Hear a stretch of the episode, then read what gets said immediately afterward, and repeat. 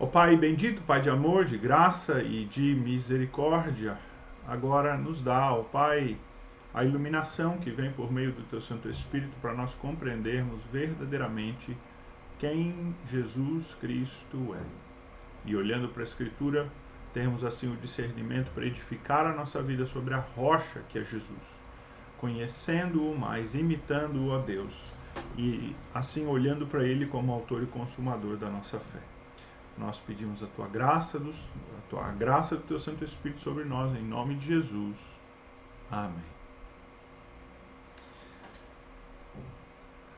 O, o grande objetivo de nós aqui nesse, nessa série de estudos é tratarmos da pessoa de Jesus Cristo, né? E que e tudo isso se resume ah, numa única pergunta: quem é Jesus Cristo? Quem é Jesus Cristo?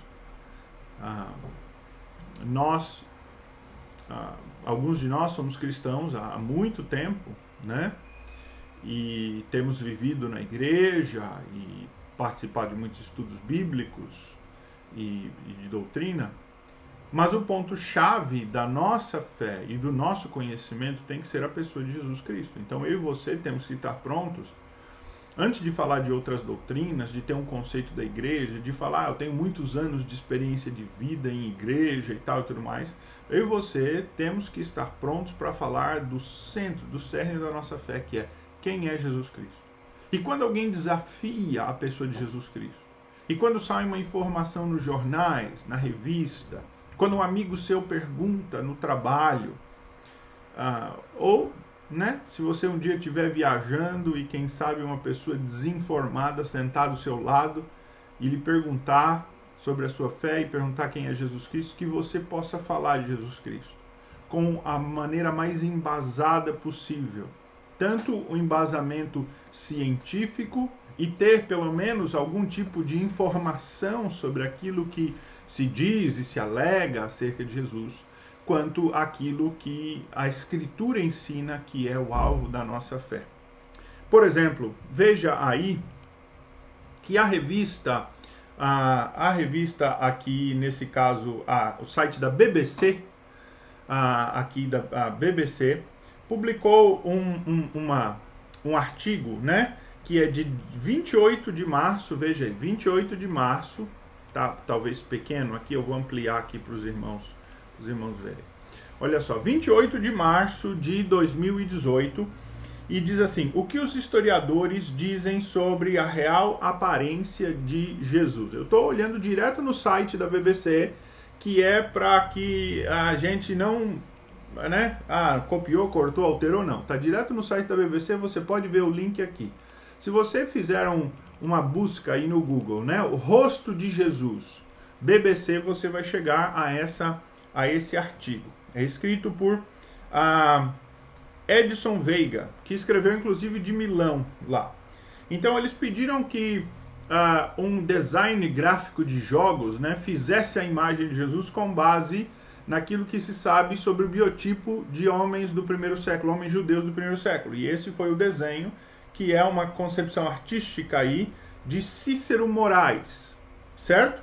E o artigo vai seguindo ali e vai falando muitas coisas acerca de Jesus, né? De qual, como é que seria a aparência de Jesus, né? Ah, e eles dizem assim, olha só, esse ponto aqui, citando aqui um pesquisador. Ele diz, olha, essa ausência de dados é muito significativa e parece indicar que os primeiros seguidores de Jesus não se preocupavam com tal informação, que para eles era mais importante registrar as ideias e os papos desse cara do que dizer como ele era fisicamente. Ou seja, o historiador ele está apontando aqui, né, esse historiador que é André Leonardo Chevitarese, que é da Universidade Federal do Rio de Janeiro, e ele escreveu um livro sobre Jesus histórico, uma, uma brevíssima introdução, a ideia dele é que os seus discípulos eles não estão muito preocupados em falar dos fatos históricos concretos de Jesus, registrar sua aparência e tal e tudo mais. Eles de fato não estavam, mas eles ah, não quer dizer que eles começaram a inventar um monte de coisa, né? Uma imagem diferente. E aí aparece aquele rosto que a gente vai falar daqui a pouco. Ah, e aí ah, o artigo vai falando sobre outras coisas, né? Sobre o contraste com a imagem do Cristo romano, muito interessante e tal, e sobre a representação de Jesus, mostrando que aquela imagem a, do, de Jesus que nós temos não é exatamente aquela imagem que os cristãos têm, da fé cristãos e tal e tudo mais. Então, olha só, ele diz assim. O problema da representação fiel ao personagem histórico é uma questão do nosso tempo, quando a reflexão crítica tomou as formas de dominação cultural associadas às representações artísticas. Aqui é um outro uh, sociólogo, deixa eu ver aqui. Uh, eu não lembro quem é o sociólogo que ele está citando aqui. Eu acho que é o mesmo de antes, né? Então, o que, que ele está dizendo aqui, irmãos, em outras palavras, parece uma linguagem acadêmica, assim, um negócio. E é, né? Ele é um acadêmico, de certo modo, mas assim, uma linguagem rebuscada de algo que as pessoas dizem, nossa, que interessante. Mas basicamente o que ele está querendo dizer é o seguinte: a imagem que pintaram de Jesus, tanto nos evangelhos quanto depois na tradição da igreja, é uma imagem muito superior a uma imagem que ele falou que é uma forma de dominação cultural, ou seja, ela é a história que prevaleceu, ou seja, foram os que vitoriosos que prevaleceram, porque como o cristianismo se tornou a cultura predominante ah, no Ocidente, então todos os livros, toda a tradição, toda a história, toda a cultura no Ocidente, ela se prevaleceu, né, do seu domínio e montou a imagem de Jesus de acordo com como nós queríamos, um Jesus vencedor, um Jesus que sofreu, mas que venceu, um Jesus que é, no caso aqui, a representação artística, né, é o que diz respeito mais ao artigo, loiro, de olhos azuis, ele é um, um Jesus ah, dentro daquilo que se tinha como, como um ideal, como uma história, né? Então, ah, é exatamente isso. Agora, veja o que um artigo de uma outra revista aqui também você pode ver, é a super interessante. Né, que não tem nada de interessante essa revista, aliás, viu? Não tem nada de super interessante, né? as coisas lá são pouco interessantes. Então, é super interessante que é uma revista bastante anticristã, ah, pelo menos ao cristianismo conservador, que não tem nada de científico, eles são, pelo contrário, eles são muito parciais no que eles falam, ah, viu? Não tem informação realmente muito relevante ali, nem científica não, ah, é, eles são bem manipuladores. E ele diz assim: olha só, aqui. Jesus era moreno, baixinho e invocado. A história real de Cristo é bem diferente da imagem que a tradição cristã cultiva. Veja, tradição cristã cultiva. E isto foi escrito ah, um pouco em, em 2013, foi escrito em 2013, mas foi mantido e atualizado em 2020, agora janeiro de 2020, há 10 meses atrás. Então veja só, certo? Foi requentado aí, foi escrito lá em 2013, requentado em 2020 ah, mesmo diante de, de novos progressos, informações arqueológicas, mas eles mantêm. Então, eles vão ah, ah, escrever aqui várias coisas tal, e tudo mais, e eu vou passar aqui. Veja o ponto 1. Um. Ele não nasceu em Belém nem no Natal. Ou seja, olha cá, ele diz assim: Como José, segundo a narrativa, era descendente do rei Davi que nasceu de Belém, ele e a esposa foram até lá. Evangelhos à parte, hoje é consenso entre os historiadores de que Jesus nasceu mesmo em Nazaré. Olha só, é consenso entre os historiadores de que Jesus nasceu em Nazaré. Ele não nasceu em Belém, como a história quer rebuscar, né? dar mais contornos para fazer o um negócio. Não, Jesus nasceu mesmo, foi em Belém. Certo? Ah, e aí, eles seguem, né? Vou botar aqui a imagem para vocês me verem aqui.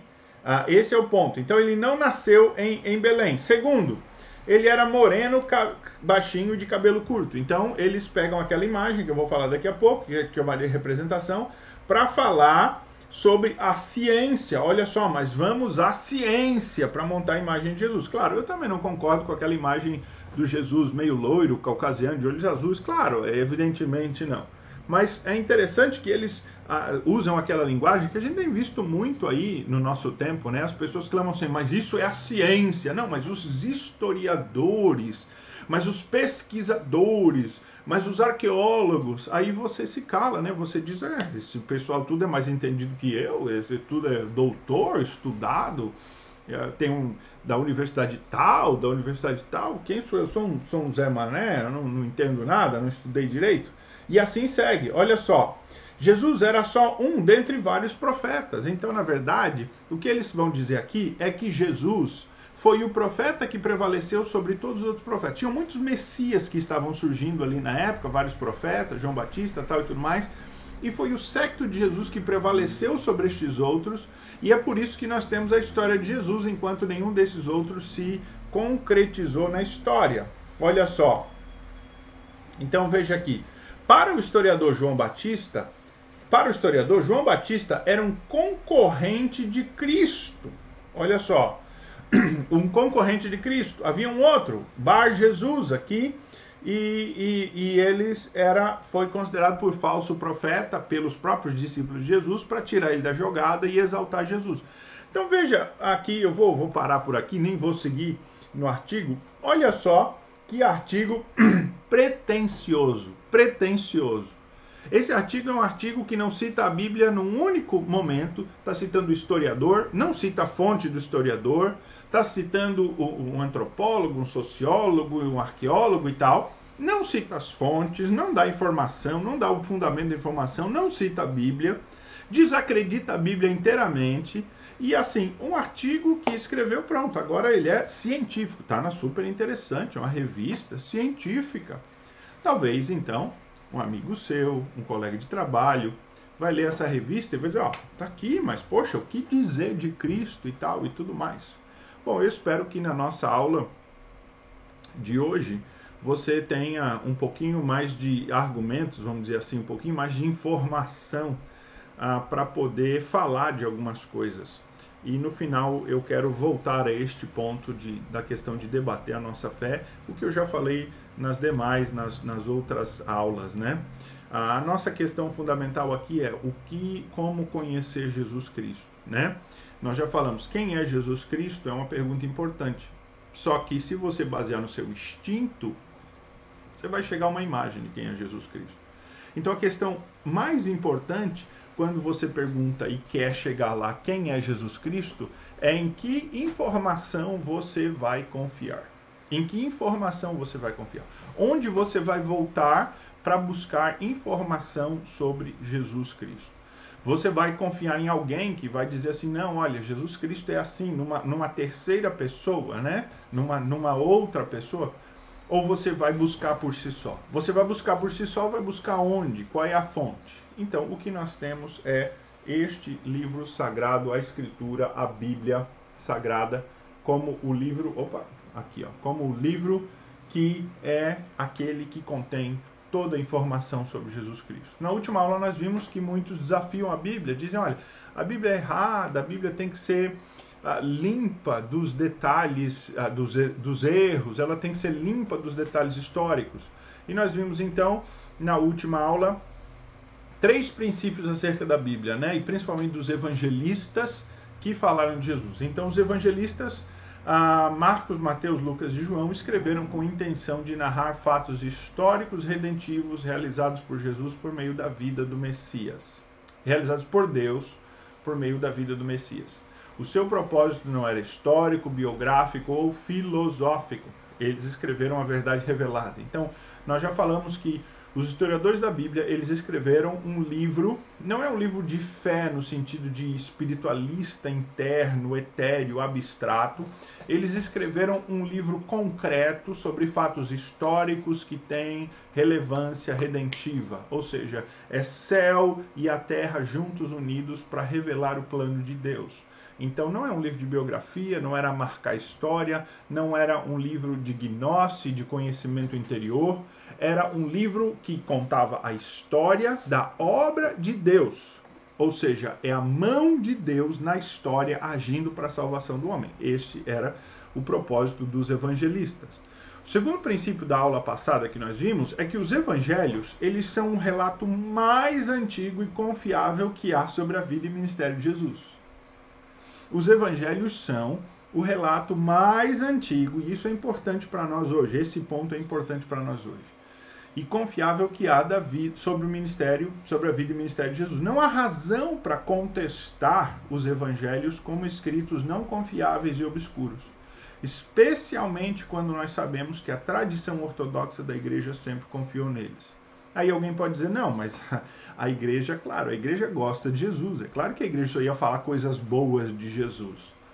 Ah, mas não é só a questão da tradição da igreja. Nós temos a história paralela, a história romana, e como nós veremos, elas, elas corroboram também as coisas da Bíblia. Mas é lógico que a tradição da igreja é importante. Porém, se houvessem surgido dentro da igreja diversas tradições ao longo de séculos e depois uma delas tivesse prevalecido, nós então diríamos: olha, realmente os dados são contestes, são, são, tem, tem contestação aqui. Mas como nós temos uma tradição quase que assim unificada, principal, uma avenida central, né? Que, que, que, que de, da mesma crença, principalmente nos primeiros séculos, há uma diversificação depois. O que nós vemos na história do cristianismo não são muitas crenças se unificando em uma única. O que nós vimos é uma crença principal que vai se diversificar depois em várias, e aí por isso foi preciso a reforma protestante para restaurar aquela unidade inicial. Nós não vemos na história do cristianismo várias crenças sendo então convergidas para uma única crença, que é como muitos historiadores, muita gente que contesta a escritura diz. E vai dizer então que os cristãos depois fizeram uma espécie de asepsia histórica. Eles limparam a história para deixar só aquela que prevaleceu como se fosse a única. Só que, evidentemente, não há nenhum dado científico, não há comprovação disso, isso é mera teoria. É eles que não querem crer que aquele é o relato mais antigo mesmo.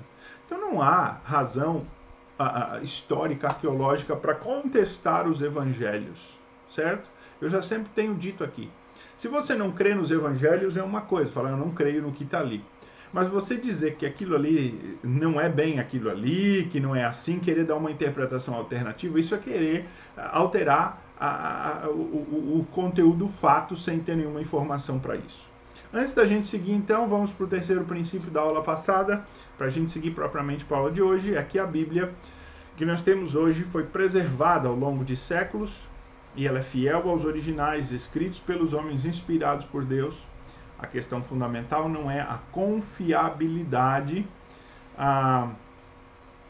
Desculpa, a questão fundamental não é a confiabilidade da transmissão, mas a fé de que os originais foram divinamente inspirados por Deus e, portanto, são inerrantes. Então veja, o cara que não crê que a gente preservou os manuscritos direitinho hoje para ter a Bíblia, ele é o mesmo cara que não crê que Mateus escreveu inspirado. Não existe ninguém que diga assim, não, eu creio que Mateus escreveu inspirado por Deus mas que o livro que nós temos hoje não é de Mateus. Ué, nós só temos o livro de Mateus por causa dos manuscritos que nos falam do original. Então, ué, como é que você crê é, numa coisa, mas não crê no processo? É meio contradizente isso. Ah, mas no fim, no fim, os que não creem, não creem mesmo. E é isso que nós já falamos, né? Eles não creem nem na preservação quanto na inspiração ah, do original. E este e esse é um processo. O que nós vimos é que e nós falamos os evangelhos no mundo antigo. Eles foram maciçamente copiados, né? Mateus, Marcos, Lucas e João, esses quatro evangelhos, eles foram maciçamente copiados, difundidos por toda a igreja, traduzidos para outras línguas antigas, numa, numa demonstração de que eles foram tidos como textos sagrados, como textos que continham a verdade, né? que ensinavam a verdade acerca de Jesus há uma concordância muito grande entre as famílias de manuscritos, mesmo as traduções, acerca da precisão do texto, da informação do texto, que nos faz uh, uh, ter quase que certeza né, de que esse texto não foi alterado e que a igreja teve uma, uma uma, uma, um zelo de traduzir esses textos ou de um, copiá-los com precisão. É claro que tem cópias adulteradas. Sempre teve um cara lá no meio da história que adulterou, botou suas palavrinhas, quis ajudar a Bíblia, né? quis ajudar Deus. Claro que tem. Mas quando todos esses manuscritos são cruzados aqui, quando os dados são cruzados, né, eles são colocados um sobre o outro, nós temos uma confirmação do texto sagrado ah, que é impressionante. Não há nenhum outro texto antigo, né, de literatura, de história antiga que se compare aos textos manuscritos da Bíblia, né? Ah, outra coisa é que os manuscritos de texto da Bíblia têm as datas mais antigas do que qualquer outro documento cristão, na verdade. Né? Aquilo que nós falamos que são os originais, eles são de fato originais, porque pelos manuscritos eles datam muito antigo, e a gente vai falar um pouquinho mais sobre isso. Né? Temos a tradição da igreja que eu já falei, que está mostrando aí, embora alguns não creem na tradição, porque eles dizem que quando uma posição né, se solidificou no cristianismo, o cristianismo tomou conta de apagar todas as outras para deixar só aquela principal. O que é uma interpretação da história que não tem base nenhuma, mas para aqueles que não querem crer, eles vão inventar coisas, claro, né? E, e por, não há contestação histórica do período. E é basicamente isso que a gente vai ver hoje, certo? É, essa questão do, do, cruzamento da biografia de Jesus com os dados históricos da época. Nós queremos dar algumas, algumas informações. Antes, primeiro, vamos dar uma olhadinha nos evangelhos, né? Ah, no que os evangelhos, ah, é, como eles foram compostos e uma, uma pequena informação. Então, nós temos os quatro evangelhos: Mateus, Marcos, Mateus, Lucas e João e nós usamos nessa ordem porque nós cremos que Marcos foi base para a escrita de Mateus, né? Marcos veio antes. Embora a nossa Bíblia esteja Mateus primeiro, Marcos, Lucas e João, mas hoje com os estudos ah, ah, que nós temos de conhecimentos arqueológicos e, e, né, em manuscritologia, ah, os, os, especialistas realmente entendem que Marcos veio, veio antes de Mateus ah, por muito tempo acreditou-se que Mateus vinha primeiro, mas agora Marcos, ah, e, e, com achado de, até de, de, de, fragmentos mais recentemente, depois de Qumran e tudo mais, ah, e, e, fragmentos, ah, né, a, a, a, compreensão da escritura no século XXI mudou como um todo, desenvolveu-se como um todo, e nós podemos posicionar historicamente todos os livros da Bíblia, e esta mudança e o novo conhecimento trouxe também um reposicionamento de Marcos e Mateus, Claro, Lucas e João foram realmente posteriores e não há como. Então vamos dar uma olhadinha neles aqui, o que, que a Escritura fala ah, sobre o que, que nós temos de informação. Então, Marcos, que foi o primeiro evangelista, nós sabemos que ele, em parte, foi uma testemunha ocular, ou seja, ele escreveu de coisas que ele viu. Mas a tradição da igreja ah, isso não está em nenhum lugar do Evangelho de Marcos, mas a tradição da igreja é de que Marcos confiou nos relatos de Pedro. Né? Pedro foi aquele que contou a história que Marcos não presenciou. Né? Marcos era possivelmente ah, um jovem de uma família afluente que morava em Jerusalém, ou pelo menos na Judéia, que acompanhou parte do ministério de Jesus. Ah, e, e, que esteve logo ali na igreja em Atos, no começo da igreja. Então, ah, e, e, ele estava com os apóstolos. Ele é aquele que viajou com Paulo e retorna, e Paulo briga com Barnabé acerca dele e tal. Então, Marcos é esse camarada que foi, em parte, testemunho ocular, mas confiou no relato de Pedro. Ele é o mais, ele é o primeiro a escrever. Ele escreve, acredita-se que a data mais anterior seja por volta ali de 55, né? O fragmento, né, um dos fragmentos do manuscrito de Marcos data aí mais ou menos da década de 50 mesmo. Então, é 55 a no máximo 70, mas uma data anterior é, é a melhor, né? E ele foi escrito para cristãos romanos, né? Possivelmente Marcos foi escrito pensando em cidadãos romanos, porque ele usa muitas expressões latinas, o grego dele é um grego mais direcionado realmente para quem tinha essa fala. E Marcos mostra, foca na cruz, né? A cruz é muito importante, o sacrifício da cruz é muito importante. Marcos é o mais curto dos evangelhos, 16 capítulos, mas seis ele gasta naquela última semana no sacrifício e ressurreição de Jesus. Então ele foca realmente nesse ministério final, ah, na, na cruz. Este é a importância de Marcos. Depois nós temos a Mateus, né? Então Mateus, ele foi testemunha ocular, Mateus foi um discípulo de Jesus, né? Ah, mas quando ele escreve, ele pega o Evangelho de Marcos e, e, e os historiadores aí dizem, eu estava lendo um, um, um, material ontem estudando isso, e eles dizem que 70% de Marcos 70% do Evangelho de Marcos está dentro de Mateus. Então, Mateus é composto, vamos dizer assim, por um plágio de Marcos, embora não seja plágio, né? não, não, não, não, não tem esse sentido pejorativo, mas por uma cópia acrescentada, ampliada de Marcos. Né? E Mateus foi uma testemunha ocular também. Mateus escreveu ali entre 60 e 70, também uma data mais cedo, ah, na década de 60, é, é possivelmente, alguns dizem assim, 58, 59, ali no fim da década de 50 para Mateus, né? E Mateus escreveu para judeus. Então, se Marcos escreveu para gentios, Mateus vai escrever o seu evangelho pegando o texto de Marcos, mas ele vai dar uma judaicizada no texto ele vai citar os textos do Antigo Testamento, ele vai dizer para se cumprir a Escritura, para mostrar que Jesus era o Messias prometido para os judeus. Então, Mateus, ele tem um outro foco. Então, faz todo sentido que ele tenha pegado o texto de Marcos e falado, poxa, Marcos fez um trabalho muito legal, escreveu aqui, focado nos gentios, mas agora eu, nós precisamos botar esse texto para os judeus, para os nossos irmãos. E ele coloca ali, e ele mostra não, que Jesus é o rei, é o, é o rei aquele rei Messias, que foi prometido na, na antiga aliança. Em seguida, então, Lucas, Lucas escreve, ah, e o, ele mesmo nos conta né, que ele escreve após ter feito uma investigação, o que quer dizer que ele não foi testemunha ocular desses fatos, ele não participou necessariamente.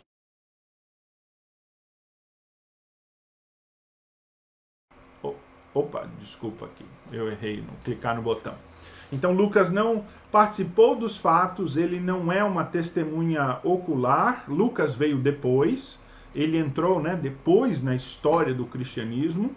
Ah, ele é um cristão, vamos dizer assim, de segunda geração.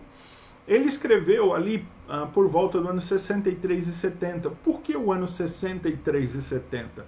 Porque estima-se que, ah, ah, e Lucas foi o escritor né, do Evangelho de Lucas e de Atos, que Atos termina com Paulo preso em Roma, e isso é mais ou menos entre o ano 62 e 63, né, pelos dados que ali estão, pelas informações, nós julgamos que Atos termina ali por volta do ano 62 e 63, com Paulo preso sem o resultado do julgamento de Paulo. Então os historiadores, né, os estudiosos bíblicos acreditam que uh, Lucas meio que terminou ali naquele ponto e logo às pressas já publicou o, o livro de Atos, que foi escrito depois de ah, do Evangelho. Então, se Atos realmente foi publicado ali no ano 62, 63, então o Evangelho foi escrito antes disso, né? Evidentemente. Ou meio que na sequência, ali, os dois logo em seguida, naquele mesmo ano, ali, no mesmo período. Então, por isso que se data de 63 a 70. O escrito de Lucas, né? Foi ah, é, dado a Teófilo, né? Mas tudo indica que, embora ele dedique o seu livro a Teófilo, que pode ter sido uma pessoa real, nós não conhecemos quem tenha sido Teófilo, ou pode ter sido a ideia de um cristão, né, representando um cristão, porque Teófilo quer dizer amigo de Deus, né? Então, pode ter sido a ideia de é para você, ó amigo de Deus, esse evangelho, né, num sentido simbólico, mas uh, o mais provável é que tenha sido uma pessoa real. Ah, mas a questão curiosa sobre Lucas é que Lucas nos dá, é aquele que nos faz mais conexões com os detalhes da vida romana da época e nos dá muita informação importante, histórica, ah, para conhecermos sobre a vida de Jesus. Por último, então, nós temos o último a escrever, o discípulo caçulinha, o apóstolo caçula, né, o mais novo de todo o corpo apostólico, que é, foi o apóstolo João. O apóstolo João foi testemunha ocular, ele escreve lá em cerca de 95, um pouco antes, um pouco depois, mas meados ali da década de 90. Então veja, bem depois de Mateus, de Marcos, Mateus e Lucas, né? Digamos assim que a gente pega essas datas mais anteriores, né? Então, entre 55 e 63, né, nesse período aí de oito anos, Marcos, Mateus e Lucas foram escritos. Perdoe, irmão, desculpe. Então, é, no período de oito anos, esses três primeiros evangelistas escreveram seus livros. E aí depois levou quase 30 anos depois, né, ou mais de 30 anos depois, para um próximo evangelho vir. E quando João escreve o seu evangelho, a igreja já era outra, o contexto já era outra, as necessidades eram outras. Então o evangelho de João ele é bem diferente em tom, ah, no modo como ele é escrito O apóstolo João, então, ah, escreveu né, sobre Jesus Cristo, o verbo da vida, né, essa ênfase na divindade, na pré-existência do verbo eterno, no verbo eterno que se encarnou né, e que veio trazer a nós a, a, a, salvação com seu sacrifício. Né? Ele mesmo diz, né? Escrevi isso, podia escrever muito mais coisas, né? Pelo mundo inteiro, né? Poderia, não caberia ah, ah, aquilo que Jesus fez, mas esses foram escritos para que creiais que ele é o Messias, né? O Salvador do mundo, né? E para que então, crendo, você tenha vida em seu nome. Então, João escreveu quase que um livro, ah, em certo modo, não pensando num contexto tanto ah, romano ou judaico, embora ele envolva muita coisa do conhecimento judaico e o confrontamento com os judeus está ali presente, mas ele escreveu para o conhecimento de Jesus como Deus homem, né? o Deus encarnado que morreu, ressuscitou, ah, o verbo da vida. Então este é o Evangelho de João ah, que nós que nós temos ali. E somados então estes quatro evangelhos, nós chegamos então a, a, a, uma informação, vamos dizer, nós conseguimos montar, juntando as informações dos quatro evangelhos, nós temos a informação, vamos dizer assim, biográfica da vida de Jesus. E esse é o propósito da nossa vida hoje, tentar montar um pouco da biografia de Jesus. Vamos separar aqui os ensinos, não vamos falar dos ensinos de Jesus, não vamos falar necessariamente do propósito da sua vinda e da sua encarnação, ou da sua morte e da sua ressurreição, mas vamos falar sobre a vida terrena e o que nós sabemos sobre a vida terrena de Jesus hoje. Então, esse é o propósito da nossa aula sobre a biografia do Senhor Jesus. Nós vamos começar então com o seu nascimento. O que, que nós sabemos acerca do nascimento de Jesus? Então, veja aí. O que nós sabemos é que Jesus, pela Bíblia, nasceu na cidade de Belém. Diz o texto bíblico: quando César Augusto era imperador, quando Quirino era o governador da Síria e quando Herodes era governador da Judéia. Essa informação nos é dada por maiormente Lucas em 2:1 e lá em Mateus é nos dito sobre Herodes aí, certo? Então nós temos aí a nessa informação bíblica três personagens históricas, ok? Três informações históricas.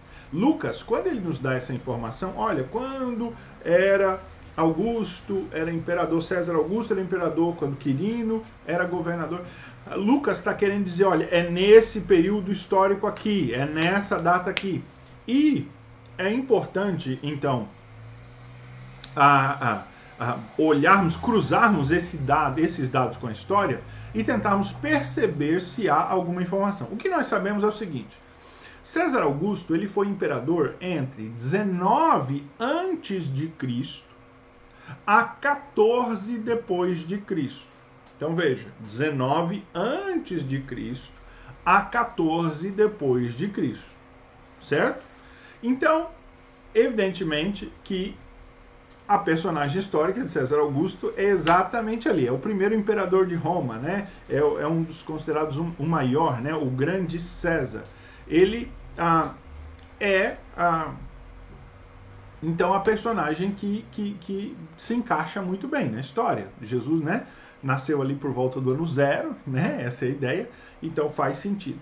A segunda personagem que é mencionada aí é Quirino, governador da Síria. E ele também é uma personagem romana que se torna conhecido, né? Se não me engano, chama a, a, a Simplicis Publius Quirinos, alguma coisa assim, né? Eu sei que é Publius Quirinos, mas eu acho que tem um terceiro nome ali, ou vem primeiro, Sim, Simplício, Simplicis. Mas é Publius, Publius Quirinos.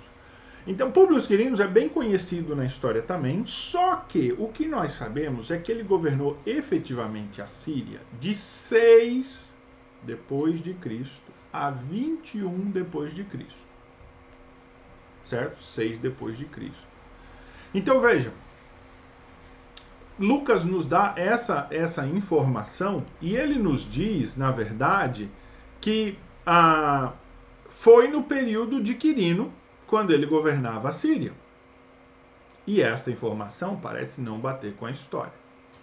Antes da gente falar sobre isso, vamos seguir para a terceira personagem. A terceira personagem foi Herodes, Herodes o Grande. e ele foi governador, então, de 37 antes de Cristo até 4 antes de Cristo. Então Herodes morreu antes de Cristo, segundo a nossa data e o nosso calendário linear. Então, o que nós temos são três personagens históricas, informações históricas, e, e, e vamos dizer assim, essas informações sobre a vida destes homens, elas são ah, certas, de certo modo, ali, pode ter um erro bem, bem pouco no, no cálculo que é feito, mas os romanos eram muito precisos e na história de Roma ali as datas ah, batem também. Então nós temos três informações aqui muito interessantes. Uma outra informação que a Bíblia nos dá, e esta é muito importante, Lucas diz, é que este foi o primeiro recenseamento que aconteceu. A história, os dados que nós temos históricos de Roma diz que a cada 14 anos os romanos faziam um recenseamento. Mas quando o governador declarava um recenseamento, não quer dizer que aquele recenseamento era feito imediatamente em todas as províncias do império, em todas as, as, as, as, as regiões do império. Algumas das regiões, esse negócio demorava a, a, a, a ser feito, né? dois, três, quatro, cinco anos. E cabia então ao governador local implementar esse recenseamento. É interessante que Lucas faça essa observação, ele diga assim: olha, foi no primeiro recenseamento de Quirino.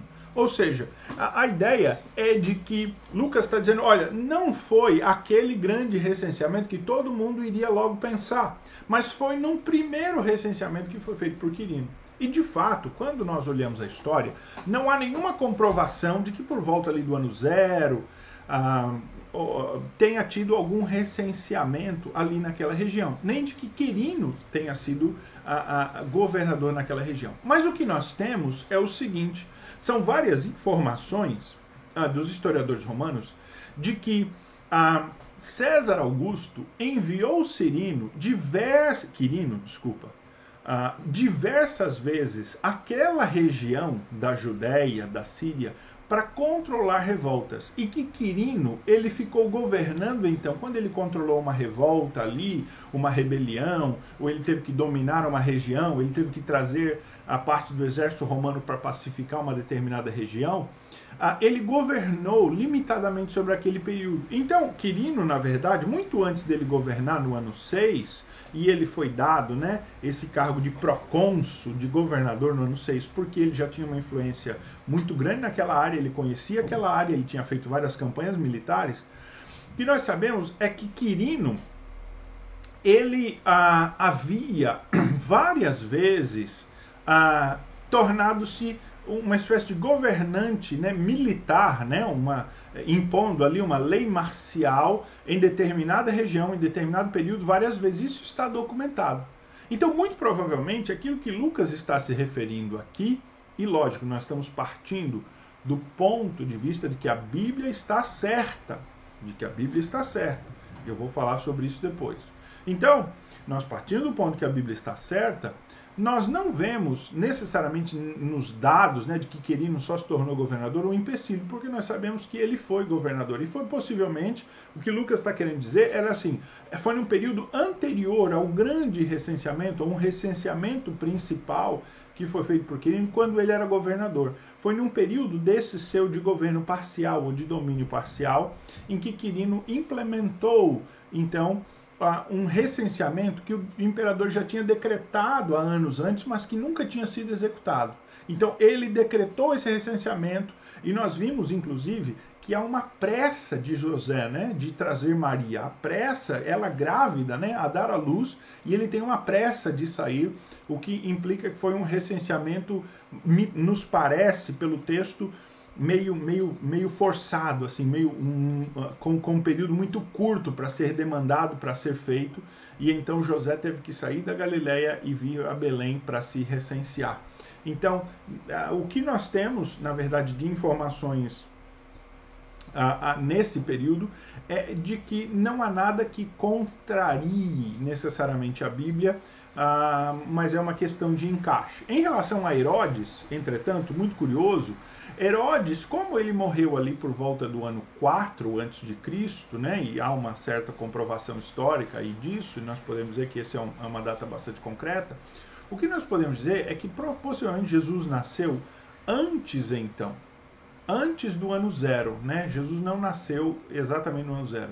Ah, pastor, quem que inventou o ano zero? Ó, quem inventou o ano zero foram teólogos católicos que fizeram uma recontagem do tempo e que estabeleceram o nosso calendário, que inclusive já foi adaptado, né, precisou ser corrigido duas vezes, na Idade Média, não agora, não recentemente, não no nosso período moderno, mas anteriormente ele já foi adaptado duas vezes. Então, eles fazendo um cálculo antigo chegaram ao ano zero. Só que talvez o ano zero não seja quando eles calcularam, seja antes. Provavelmente foi antes. Então, provavelmente foi nesse período aí de quatro antes de Cristo, né, ou 5 antes de Cristo, a mais provável ali no período 4 antes de Cristo, talvez de 4 para 3, talvez Herodes tenha morrido ali, exatamente naquele período ah, que Jesus ah, tenha nascido, exatamente ali, e Herodes morre então logo em seguida.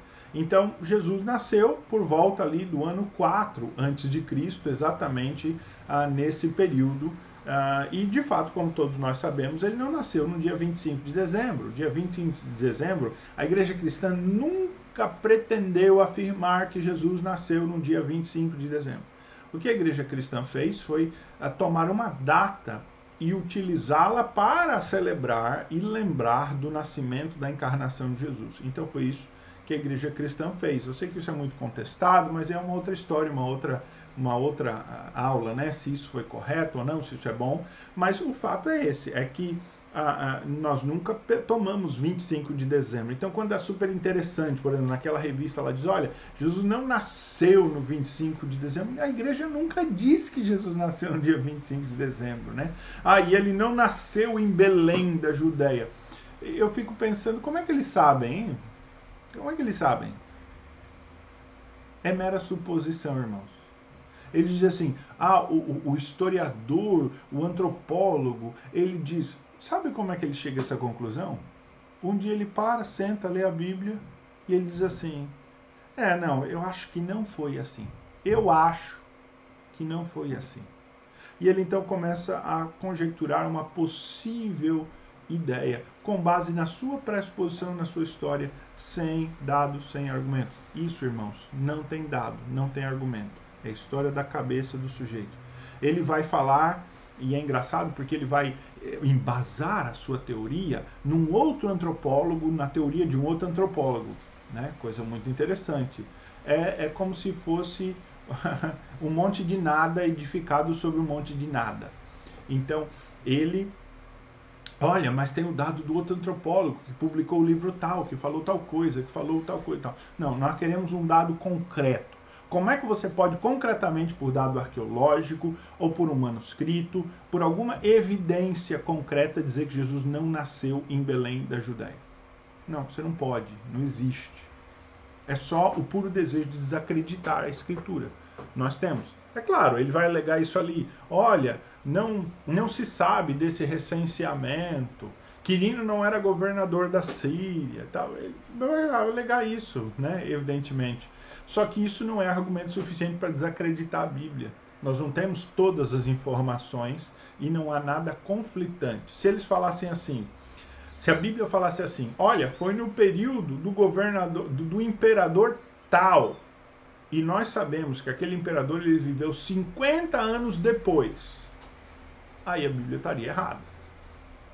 Mas César Augusto estava no poder, Quirino existia, viveu naquele período, foi um general militar ali na Judéia naquele período. Herodes estava no poder, foi ali. Recenseamento romano era muito comum. Há histórias de recenseamentos ali naquela época, de atraso de recenseamento. Quer dizer, os dados todos estão ali, confirmam a história. Então, o que nós podemos dizer em resumo é que Jesus nasceu ali por volta do ano 4 antes de Cristo em Belém da Judéia mesmo, no período de um recenseamento. O que nós sabemos aí pela própria Bíblia é que após nascer, Jesus foi circuncidado ao oitavo dia, isso está lá em Lucas, né? Que nos relata essa história, uh, e ele é o único que relata essa história. e ele foi consagrado no templo conforme a lei de Moisés lá em Levítico 12. Então, Jesus nasceu como um judeu, foi exatamente uh, criado né, como, como um bebê, introduzido né, na, na, aliança judaica, no pacto judaico por meio da circuncisão, foi circuncidado, seus pais o circuncidaram. Depois de 40 dias, que é um período ali de resguardo e de purificação, ele foi trazido no templo, foi apresentado no templo como era, foi feito sacrifício ali no templo, era preciso, né, na apresentação do templo que se fizesse um sacrifício a Deus por aquele primogênito, principalmente porque todo primogênito é consagrado ao Senhor, e, e Jesus seguiu e ele ah, fez tudo o que deveria ser feito, e isso é condizente com a prática, com a tradição judaica. Aquilo que a Escritura diz também é condizente com a prática e com a tradição judaica, não há nenhuma contestação a qualquer que seja. Em relação à família de Jesus, então, o que, é que nós temos de informação? Então a Bíblia nos diz que Jesus era filho de José, um descendente de Davi, e que a sua mãe foi Maria, uma moça da tribo de Judá, também da família de Davi. Como é que nós sabemos né, dessas duas informações? Bom, ah, nós sabemos isso exatamente pelas diferenças entre a genealogia de Mateus e a genealogia de Judas, de Lucas, melhor dizendo. Nós temos uma diferença nas duas genealogias. Né? A primeira diferença é que Mateus né, começa com Adão e vai até Jesus, ah, e Lucas começa partindo de Jesus e vai descendo até 7, né? Até ah, ali, deixa me ver se é até 7 mesmo, para eu não falar nada errado que não esteja na Bíblia. Não, até Adão mesmo. Adão mesmo, que ele diz que Adão, filho de Deus. É até 7, até Adão, filho de Deus.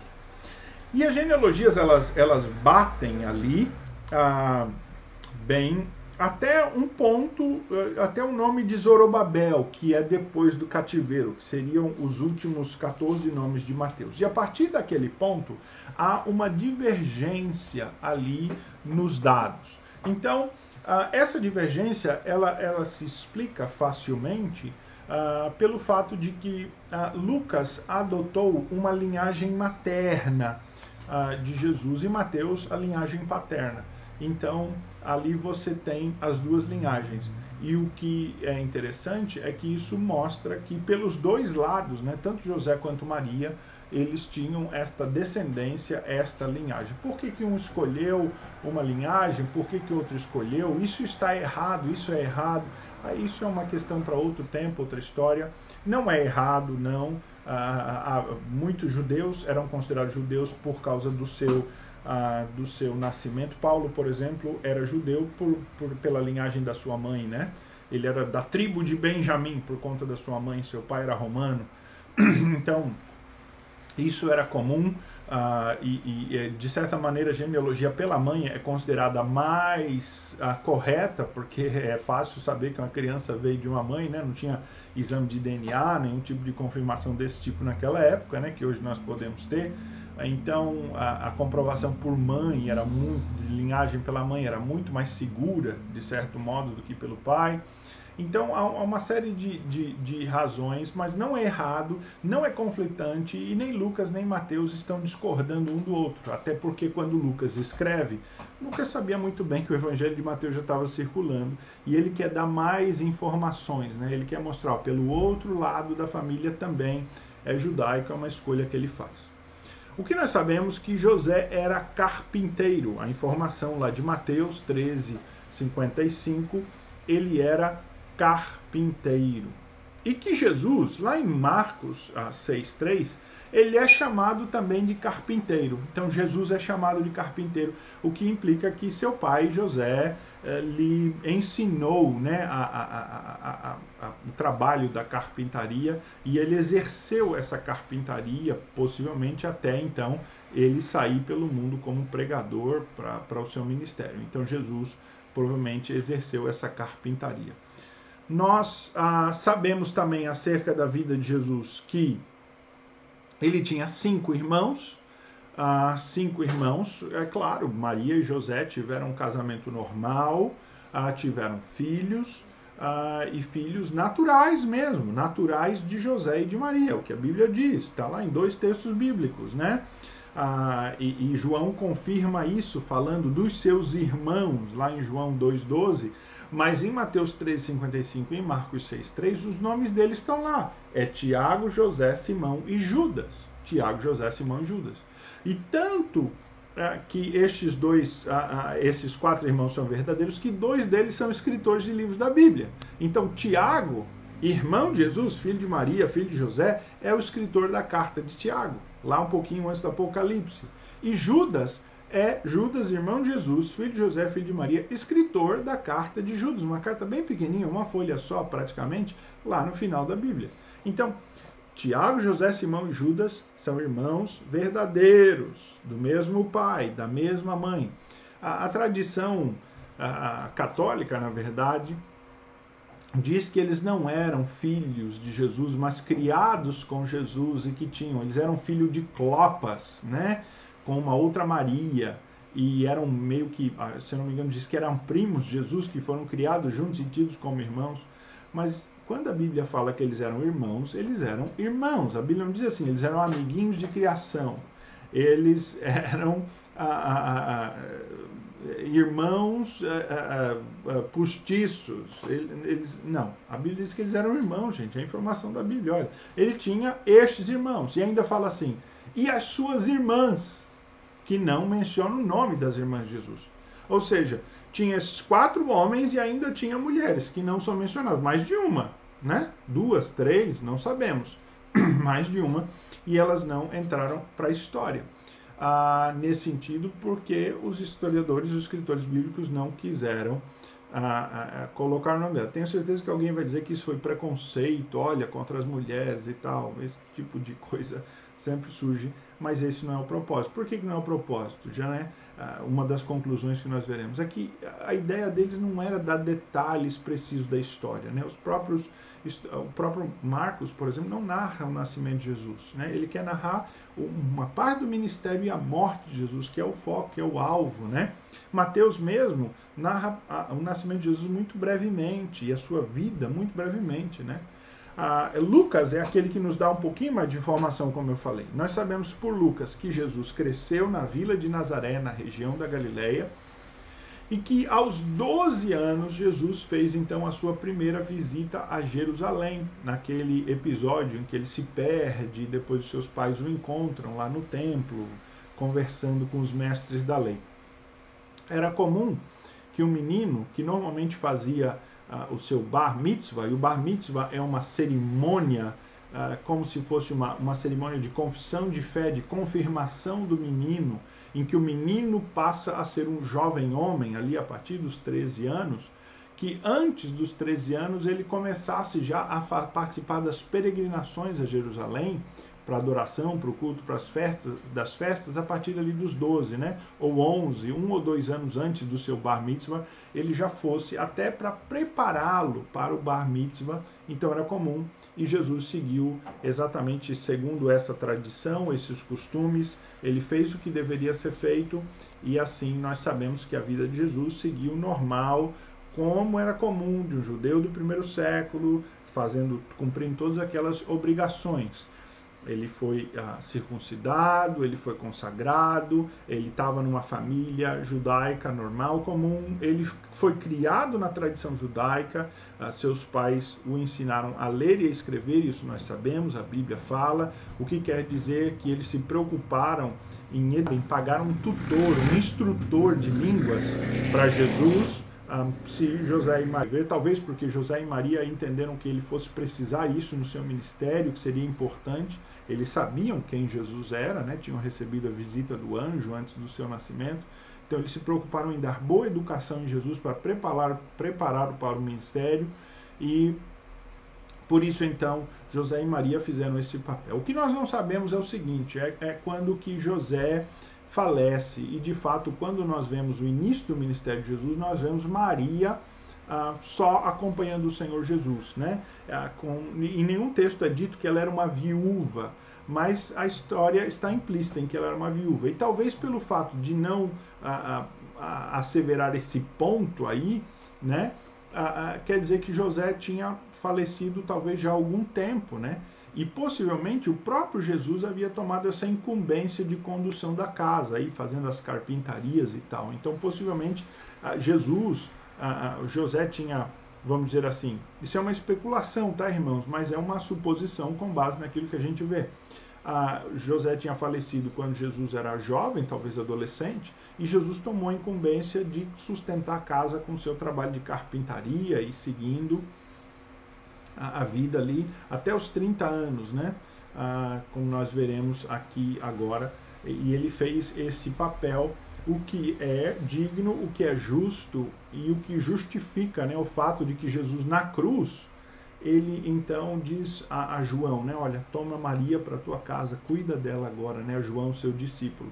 Porque até aquele ponto Jesus tinha sido aquele que havia sustentado, mantido a sua mãe quando o seu pai morreu. É engraçado que se alguém diz assim, olha, é, é, é, olha só que machismo aqui da Bíblia por não citar as irmãs de Jesus. Ué, mas também não cita a morte do seu pai. Então é o que? O preconceito paterno? Alguma coisa assim? Quer dizer, é, não, irmãos, o fato é que a Bíblia nos oculta alguns dados porque ela não se preocupa que aquilo não é central para a nossa fé, né? É para a nossa curiosidade, talvez, mas não é central para a nossa fé. E Deus, na sua sabedoria, né, aprove conduzir os escritores a ocultar algumas coisas e deixar outras ah, reveladas, certo? Então, seguindo aqui, o que nós sabemos acerca do ministério de Jesus. Então, nós sabemos, e Lucas nos diz, que João Batista inicia o seu ministério no 15 ano de Tibério César, aqui um outro imperador já, tá? 15 ano de Tibério César é quando João Batista, agora adulto, sai para o deserto, para o seu ministério, e ele diz: quando Pôncio Pilatos era governador da Judéia, e Herodes da Galileia, Filipe da Itureia, Traconides e Lisânias de Albilene. Então Lucas nos dá aqui mais uma vez marcos históricos e nós sabemos então que Tibério César, que nasceu em 42 a.C., foi um fiel escudeiro de César Augusto, ah, se tornou imperador entre o ano 14 e 37 depois de Cristo, ou seja, todo o período ali da vida de Jesus do seu ministério havia um imperador ah, que era exatamente Tibério César. A informação bíblica bate exatamente. E havia uma tetrarquia que governava a Judéia, exatamente, nós sabemos, era Pilatos, Herodes, Filipe e Lisânias.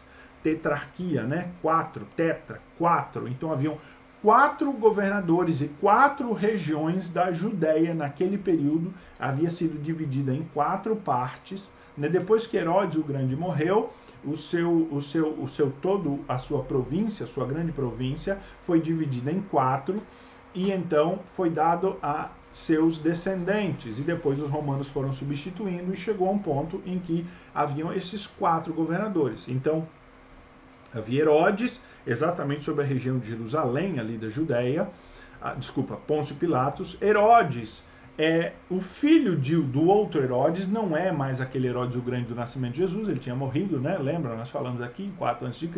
Então agora é o filho de Herodes que reinava na Galileia. Filipe Ituré Traconides. A Traconides, se eu não me engano, esse Filipe era também filho de Herodes. Era filho de Herodes. Aqui me falha o dado histórico, me perdoem.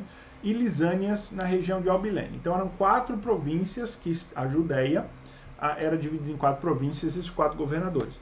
Lucas está nos dando essa informação. Veja, irmãos, por que, que Lucas nos daria uma informação falsa? Ou ele que, quisesse nos enganar, quando ele escreve para pessoas que viveram nesse período e que sabiam dessas informações. Seria facilmente alguém poderia apontar e dizer, mas esse Lucas é um mentiroso, ele está inventando história. E nós, só que nós sabemos pelas informações paralelas, né, pelos escritos romanos, pelo, pelos dados romanos, que todos esses dados batem, que isto é verdadeiro.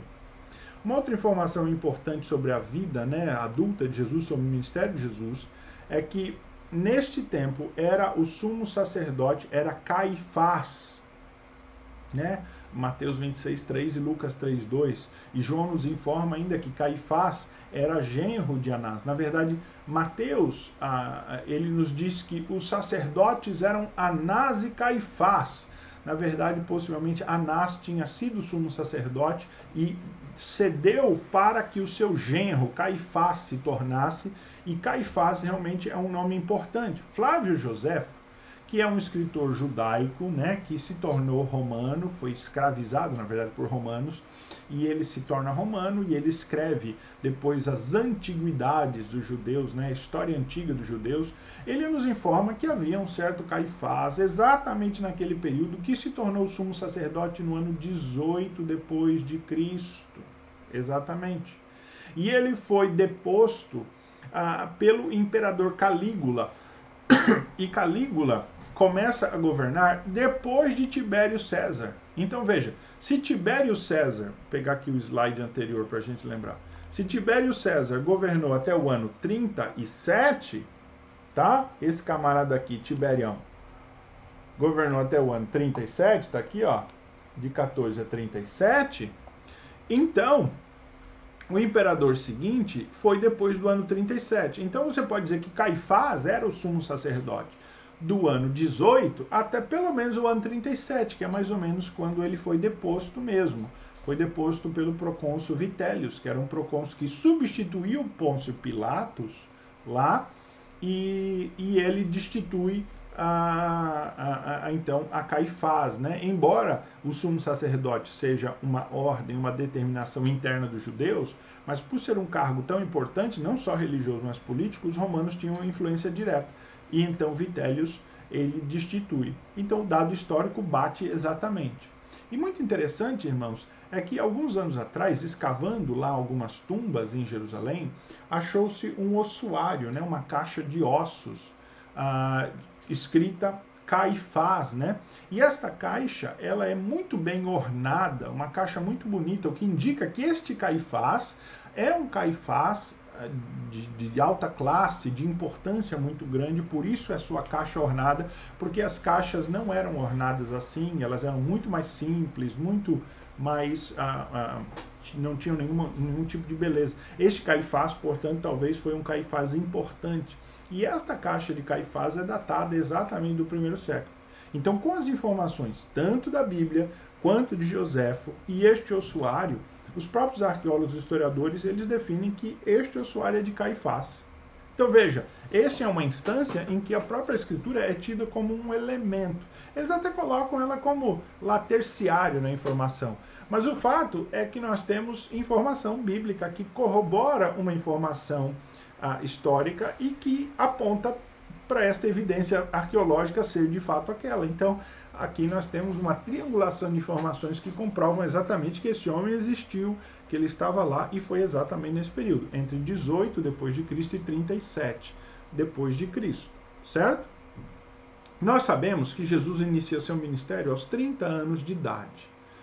Lucas 3:23 nos diz: "O que é consistente também com a tradição da época, com o costume da emancipação ali por volta dos 30 anos, né? O homem se emancipa. Então, ah, como nós estamos falando, se possivelmente Jesus ficou em casa para cuidar da sua mãe, trabalhando como carpinteiro, ele cumpriu seu papel ali com 30 anos, a partir de 30 anos, quando ele então agora é, é, homem, vamos dizer, feito, né? E ele tem essa autonomia da própria sociedade, da cultura, para dizer que agora ele pode então agora ele, ele então sai de casa, né? Ele não está abandonando a sua mãe, porque um filho menor que saísse de casa estaria abandonando a sua mãe que precisa dele. Agora não, agora ele está realmente fazendo o seu ministério. Então Jesus sai, a Bíblia diz que ele, perdoe irmãos, mais uma vez, ele deixa Nazaré e ele vai morar na cidade de Cafarnaum. Então, quando a gente diz assim, ah, Jesus não tinha casa, ele não, não morava em lugar nenhum, ué, mas ele, ele dormia sempre no chão, sempre na rua, sempre no ermo, sempre na casa das pessoas? Não, Jesus tinha uma casa. A Bíblia é muito clara, ela diz que ele se estabeleceu em Cafarnaum, ele diz assim, e, ele estava em casa. Em certa ocasião, ele estando em casa. Esse texto, se não me engano, aí de Marcos 9,33. E ele então Ali em Cafarnaum estabelece seu ministério. Cafarnaum fica na margem norte uh, do, do Mar da Galileia. E ali ele estabelece seu ministério. Algo muito interessante é que Jesus prega, né, uns, os primeiros seus sermões registrados exatamente na sinagoga de Nazaré e na sinagoga de Cafarnaum. Essa imagem que nós temos aí, né, ela é a imagem das ruínas da sinagoga de Cafarnaum. Então é interessante a gente pensar que o Senhor Jesus talvez andou por esse nesse exato prédio, nesse mesmo prédio que está aí. Se um dia você tiver esse grande privilégio, né, de ir à Terra Santa e visitar essa região, talvez você vá poder entrar nessas ruínas aí e, e quem sabe pisar ali, né, na mesma, no mesmo piso, no mesmo, a, a, nas mesmas pedras que o Senhor Jesus pisou. E você pode imaginar, né, Jesus assentado lendo o texto bíblico. Se não me engano, foi aí em Cafarnaum que ele lê Isaías, né? E ele diz: Olha, agora se cumpriu a escritura. Eu não sei se foi aqui, se foi em Nazaré, na verdade, mas ele lê e ele ensina e, e ah, de fato, Cafarnaum, o que nós sabemos, ela era a, a, principal cidade. As escavações mostram realmente uma, uma vilazinha, né? uma cidade, vila desenvolvida no primeiro século e todas as informações batem acerca da cultura, do contexto de Cafarnaum, a existência das cidades ali que são citadas, Caná, ah, Nazaré, Betsaida, Corazim, todas aquelas cidades que são citadas, toda aquela região, todo o ministério, as rotas, a trajetória, a geografia da escritura bate, está tudo ali, está tudo certo. O que nós sabemos então sobre o ministério de Jesus é que ele convoca 12 homens galileus para serem seus discípulos, são judeus, são galileus. O seu ministério é desempenhado na região da Galileia, e nós sabemos pelo Evangelho de João que ele visita Jerusalém três vezes. Então há três visitas, é duas vezes em festa de Páscoa e uma vez em, na festa dos tabernáculos. É esta informação, irmãos, que Senhor Jesus foi pelo menos três anos. Três anos. Porque não está nenhuma informação dizendo que Jesus teve um ministério de três anos. Mateus, Marcos e Lucas só narram a última Páscoa em que Jesus foi morto. É João que nos narra uma visita a Jerusalém, depois outra, e por fim a que ele então veio a morrer, é, veio a ser morto na cruz. Então, isso nos faz crer que foi ali um período de três anos de ministério, talvez dois anos e meio, ah, mas três anos de ministério, e isso se concretiza também na tradição da igreja que vai afirmar esses, esses perdoem irmãos, três anos de ministério. Então, Jesus, ah, o que nós sabemos é, ele faz o ministério maiormente na Galileia, nas regiões da Galileia, na, na, na, em Decápolis. Ele chega a visitar as cidades da Síria, ah, pagãs, prega ali, ah, e ele vai a Jerusalém, se detém ali por um período, volta. Não faz um grande ministério naquela região de Jerusalém ah, no sentido de, de, gastar tempo extensivamente, nem em outras regiões da Palestina. Mas o seu ministério é feito maiormente na Galileia, com viagens a outras regiões. É ali a base, é Cafarnaum, onde Jesus vive.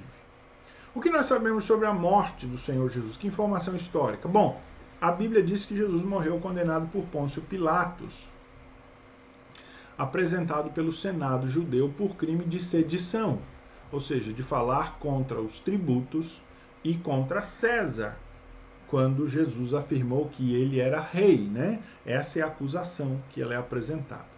Nós não sabemos muito sobre essa acusação, não há nenhum registro romano eh, necessariamente. Há registros históricos, nós já falamos, de cartas, de escritos romanos depois que vão falar da morte de Jesus e tal e tudo mais, mas do momento, do período, não há. Porém, nós temos informações históricas realmente de que Pôncio Pilatos estava, era realmente governador, estava ali governando. Inclusive, esta pedra, que aí está chamada de Pedra de Pôncio Pilatos, ah, que fala ah, do período do governador Tibério, né, um, um, prédio, uma construção, se não me engano, na região ah, litorânea ali da Palestina, e fala do imperador Tibério e do procônsul, do governador Pilatos, né? Então, isso nos faz uh, ter uma confirmação aí arqueológica, exatamente. Por muitos anos isso foi contestado, sabe? Por muitos anos a, a, a, meados da década passada, do ano do século passado, alguns historiadores falavam que ah, Pilatos é um personagem ficcional, não tem, não tem nenhum tipo de história romana que mencione o nome dele, ah, não há nenhuma referência a esse governador, a esse procônsul na história de Roma e tal e tudo mais.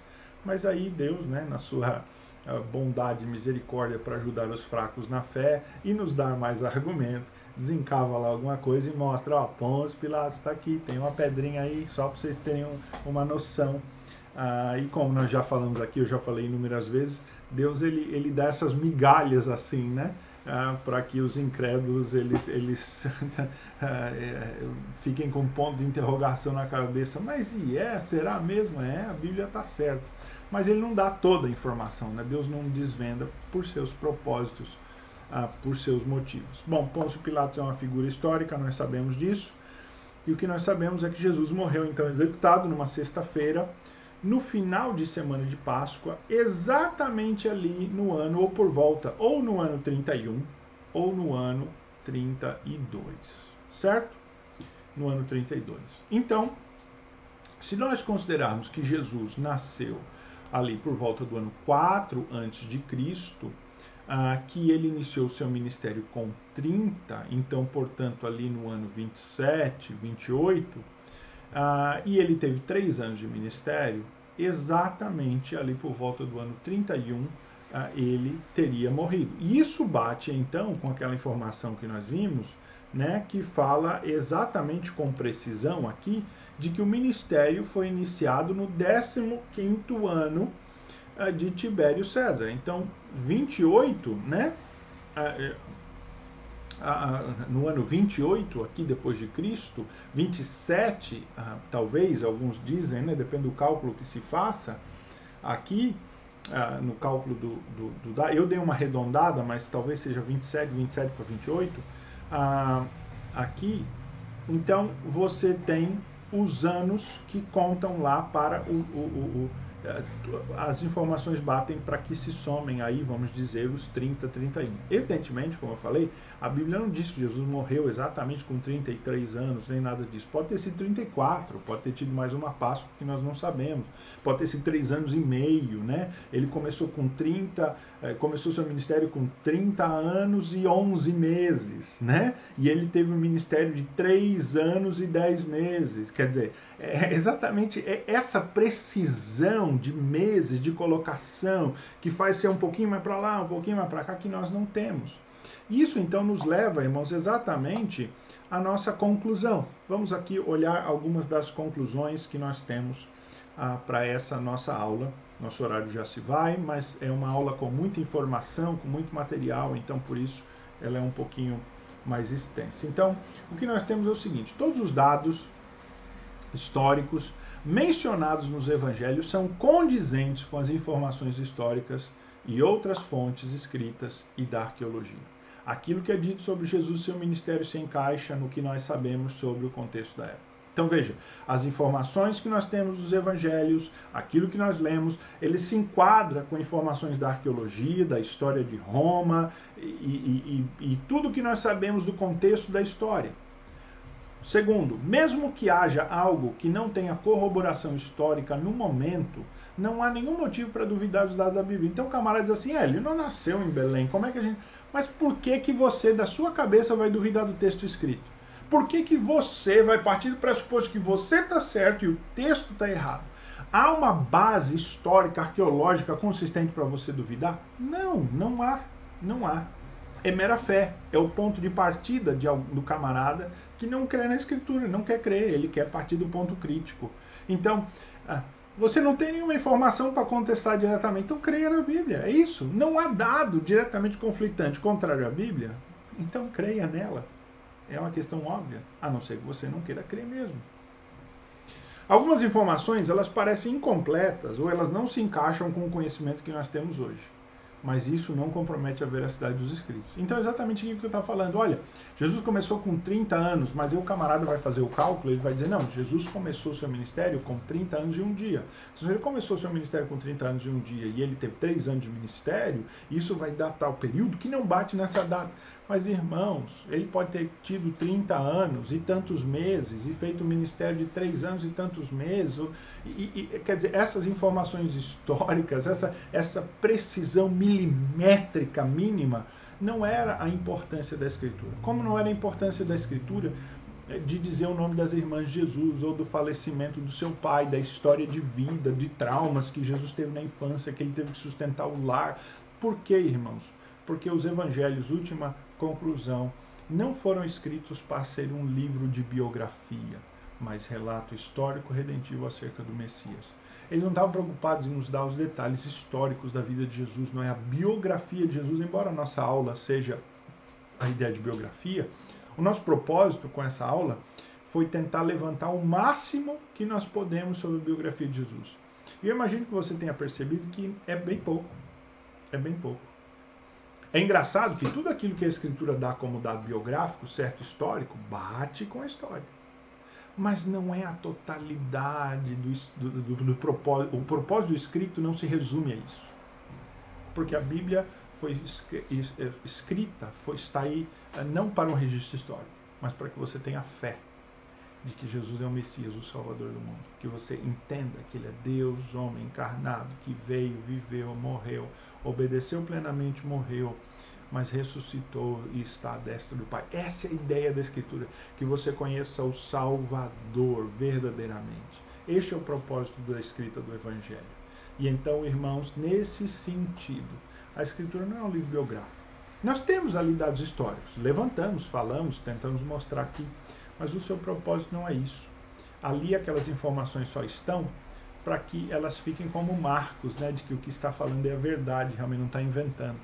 Mas o mais importante foi o ato do Senhor Jesus na cruz, né, da sua encarnação, a sua vida perfeita, obediência completa, a sua morte, a sua vitória ressuscitando os mortos. Este é o fato mais importante, o fato histórico redentivo. É Deus intervindo, entrando na história para salvar pecadores, que move a nossa fé nele como Messias. Esse é o fundamental.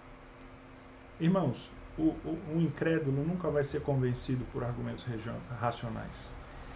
Você pode dar todos os dados científicos, arqueológicos, e mostrar, olha, de fato a Bíblia bate, está tudo certo, está tudo legal. Aí o cara vai dizer assim, é, os dados históricos, arqueológicos pode ser. Mas esses milagres aí, será que ele fez? Sempre vai ter algo para questionar. O incrédulo sempre terá. Como eu tenho dito aqui, a melhor coisa que nós podemos fazer é orar para que Deus quebrante o coração desse incrédulo, para que ele abra a luz, né? abra uma frestinha para a luz do conhecimento da Escritura iluminar e para que haja então conversão, transformação. Vamos concluir esse nosso estudo então com uma oração. Pai bendito, Pai de graça, Pai de amor, edifica a nossa vida cada vez mais, nos faz conhecer mais acerca de Jesus Cristo, a Deus, e assim olhando para a Escritura, moldarmos a nossa vida segundo o seu caráter. Nós te louvamos pela sua vinda, pelo seu, a sua vida perfeita, pelo seu sacrifício na cruz e te louvamos pela sua vitória sobre a morte, ó Pai. Nós cremos nisso e pedimos, ó Deus, que nos dês manter isso em nosso coração a cada dia e assim sermos fiéis ao Senhor e Salvador da nossa vida, o Senhor Jesus Cristo. Abençoa-nos, ó Pai, no restante deste domingo, abençoa-nos mais tarde no culto, que a tua graça esteja conosco, Pai. Nós oramos em nome de Jesus.